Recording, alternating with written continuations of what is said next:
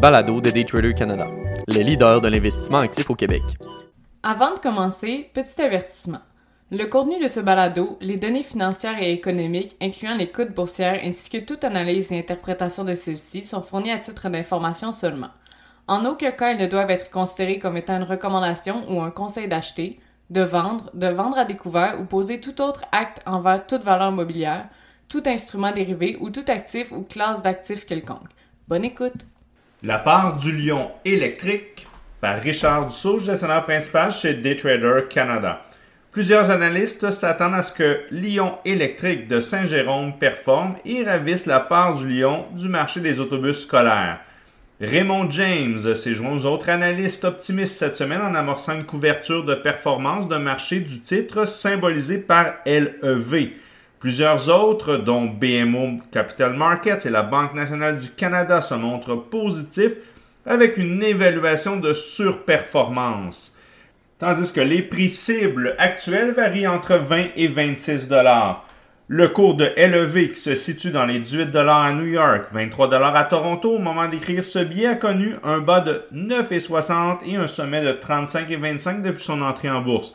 De nombreuses nouvelles ont été diffusées depuis le début de l'année sur cette compagnie manufacturière de véhicules lourds 100% électriques, dont la planification d'une immense usine de fabrication et d'innovation de 170 000 pieds carrés à l'Aérocité internationale de Mirabel. Le choix de la localisation permet d'être situé à proximité de son usine d'assemblage de Saint-Jérôme. De plus, le vaste terrain rend possible la construction d'une piste d'essai d'une longueur de 2 km. Les gouvernements ont chacun consenti à un prêt de 50 millions de dollars. Ces derniers totalisent donc 100 millions de dollars et sont dits prêts pardonnables, c'est-à-dire qu'il s'agit de prêts à remboursement conditionnel. La presse rapporte entre autres que les entreprises concurrentes reprochent au gouvernement provincial d'offrir à Lyon un monopole en favorisant Lyon dans le virage d'électrification des autobus scolaires qui s'amorce au Québec. L'objectif est d'atteindre 65% des autobus scolaires qui devront être électriques d'ici 2030. Il n'y a pas seulement qu'au Québec et au Canada où nous avons des ambitions écologiques. Le président Biden a également annoncé un plan pour supporter l'électrification des 500 000 autobus scolaires aux États-Unis, tout comme ici pour la fin de la décennie.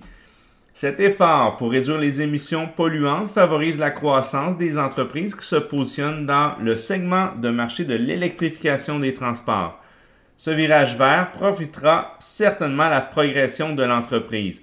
Le chiffre d'affaires devrait passer de 23 millions de dollars US à plus de 3,6 milliards de dollars US en 2024 selon les projections de la direction. Toujours selon l'entreprise, la taille du marché en Amérique du Nord devrait atteindre 100 milliards de dollars US pour les camions urbains et 10 milliards pour les autobus. Avec la montée constante du commerce en ligne, les besoins sont aussi grandissants envers les camions de livraison de compagnies comme FedEx, UPS et sans oublier bien sûr Amazon. L'auteur de ce balado déclare détenir des options d'achat sur le titre Lyon électrique.